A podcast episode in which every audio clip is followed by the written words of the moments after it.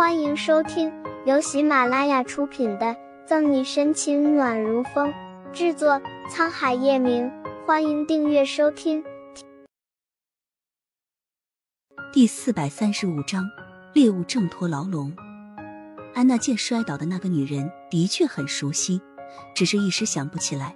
不过她敢确定，这个女人是故意摔倒引走老 K 的。把她照片发过来，我看看。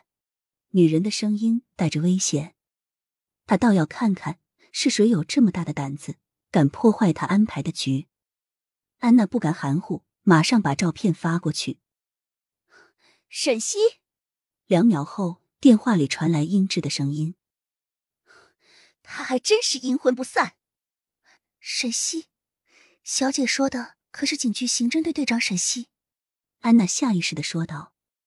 但安娜没得到回答。只听电话另一端的人冷哼一声：“哼，棒相争，渔翁得利。沈西出手，老 K 今日必然遭殃。老 K 一死，东西也就不重要了。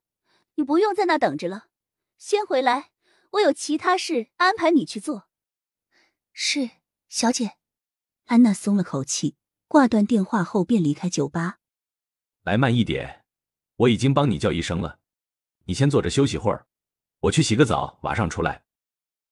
打开包房，老 K 扶沈西坐下，恋恋不舍的松开他。好的，点点头。沈西好像没有发现老 K 猥琐的欲望。张琪最好快点动手，他真的快被这男人恶心死了。猎物进笼，行动。老 K 进了浴室，沈西马上给张琪发了一条信息。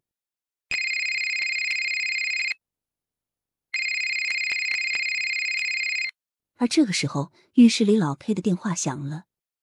喂，哪位？屋子里的那个女人是警局刑侦队队长沈西。说完，对方就把电话挂断了。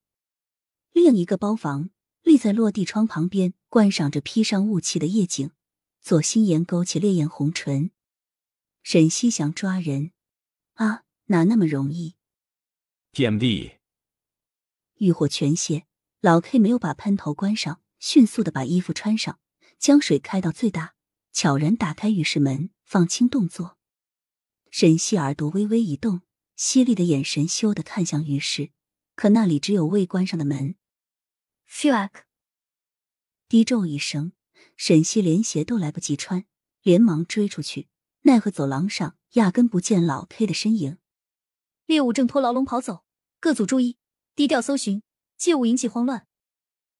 正抓捕老 K 手下的张琪听见沈西耳麦里的声音，眼皮一跳，把这里交给其他人后，迅速去接应沈西。是几位老板点的啤酒吗？刚刚不是才送来吗？我错房间了吧？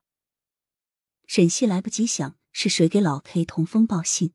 银河酒吧人流量不小，为了减少伤亡，他便假装醉酒，一间间包房搜寻。老 K 才走，楼下都是他们的人，势必不会傻了吧唧的下去。而这短短时间里连影子都不见，肯定是躲在这层楼里。最边边的包房里气息微妙，虽然有空调，却比外面冬日的小雨天还冷。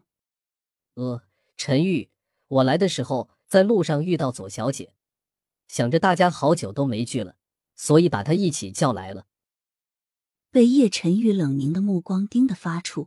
庆熙然讪讪的摸了摸鼻子，眼珠子转溜着解释：“好久没聚了。”叶晨玉嗤笑，不怒自威：“我们以前聚过。”庆熙然一噎，无话可说，往乔雨东背后缩去，努力降低自己的存在感。这眼神太可怕了，简直就是暗夜修罗要吞噬宇宙的节奏。房间再次陷入死寂，坐在叶晨玉不远处的左心言。眼里快速闪过一丝光芒，拢了拢耳际的碎发，莞尔一笑。好了，陈玉，你看你，电话不接，信息不回，也不见我，我迫于无奈才逼着庆少出此下策的，你就看在我的面子上，别怪他了。左心言温婉大方，明面上为庆熙然开脱着，实际话里话外都在和其他人暗示他和叶晨玉不一般的关系。看在你的面子上。